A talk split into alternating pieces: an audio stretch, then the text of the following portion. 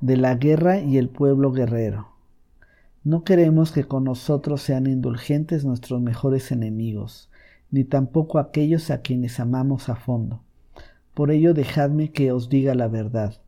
Hermanos míos en la guerra, yo os amo a fondo, yo soy y he sido vuestro igual, y yo soy también vuestro mejor enemigo. Por ello dejadme que os diga la verdad. Yo sé del odio y de la envidia de vuestro corazón. ¿No sois bastante grandes para no conocer envidia? ¿No sois bastante grandes para no conocer odio y envidia? Sed pues bastante grandes para no avergonzaros de ellos.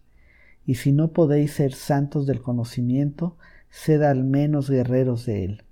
Estos son los acompañantes y los precursores de tal santidad. Veo muchos soldados, Muchos guerreros es lo que quisiera yo ver. Uniforme se llama lo que llevan puesto. Ojalá no sea uniformidad lo que con ello encubren. Debéis ser de aquellos cuyos ojos buscan siempre un enemigo, vuestro enemigo. Y en algunos de vosotros hay un odio a primera vista.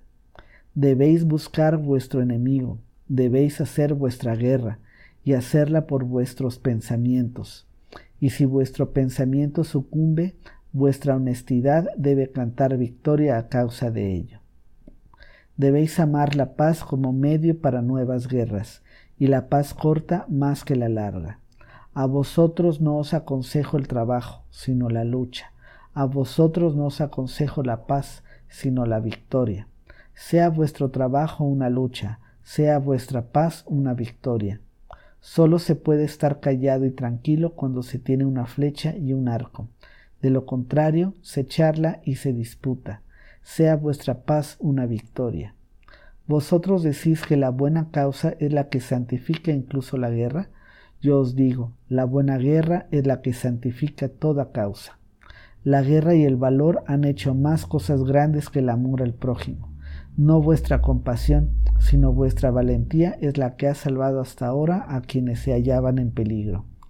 ¿Qué es bueno? preguntáis. Ser valiente es bueno. Dejad que las niñas pequeñas digan, ser bueno es ser bonito y a la vez conmovedor.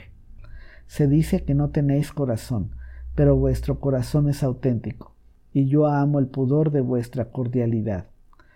Vosotros os avergonzáis de vuestra pleamar, y otros se avergüenzan de su bajamar. ¿Sois feos? Bien, hermanos míos, envolveos en lo sublime, que es el manto de lo feo. Y si vuestra alma se hace grande, también se vuelve altanera, y en vuestra sublimidad hay maldad. Yo os conozco. En la maldad el altanero se encuentra con el debilucho, pero se malentienden recíprocamente. Yo os conozco. Solo os es lícito tener enemigos que haya que odiar, pero no enemigos para despreciar. Es necesario que estéis orgullosos de vuestro enemigo. Entonces los éxitos de él son también vuestros éxitos. Rebelión, esa es la nobleza en el esclavo. Sea vuestra nobleza obediencia. Vuestro propio mandar sea un obedecer. Tú debes, le suena a un buen guerrero más agradable que yo quiero. Y a todo lo que os es amado debéis dejarle que primero os mande. Sea vuestro amor a la vida amor a vuestra esperanza más alta, y sea vuestra esperanza más alta el pensamiento más alto de la vida. Pero debéis permitir que yo os ordene vuestro pensamiento más alto. Y dice así, el hombre es algo que debe ser superado.